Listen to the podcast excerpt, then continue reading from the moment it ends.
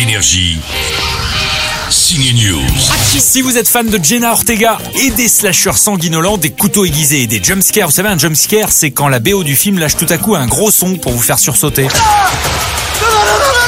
Non, il ne s'agit pas de la suite de la série Mercredi, mais bien du retour de Ghostface au ciné avec Scream 6. Alors crois-moi, je vais pas te rater, tu vas prendre cher, connard Si vous aimez les mises en scène de Sam Mendes, on est beaucoup quand même à avoir aimé son James Bond Skyfall ou encore le film de guerre 1917. Il est de retour avec un bel hommage au cinéma. Ça s'appelle Empire of Light. Je suis une mauvaise actrice, toi une mauvaise avocate. Nous devons s'incloyer. Demain, nous serons à la rue. Elle s'appelle Rebecca Marder et Nadia Tereskiewicz, deux futures grandes actrices françaises se retrouvent partenaires dans la comédie de François Ozon, Mon Crime. Ça cabotine, ça fait un joli numéro de Cluedo comique en compagnie de Danny Boone ou encore Fabrice Lucchini. Vous avouez, je suis le plus heureux des hommes. Moi aussi.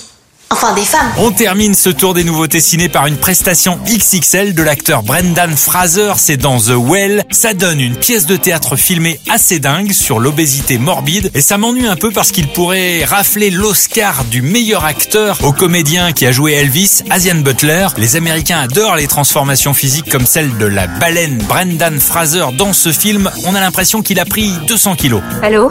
On va jouer à un jeu. Scream 6, The Whale, Mon Crime et Empire of Lights sont tous à voir au ciné. Tu sais que tu dois être le dixième gars qui s'amuse à ça, et ça se termine jamais bien pour l'abruti derrière le masque. Peut-être. Mais il n'y en a jamais eu un comme moi, Gay. Énergie. Signe News.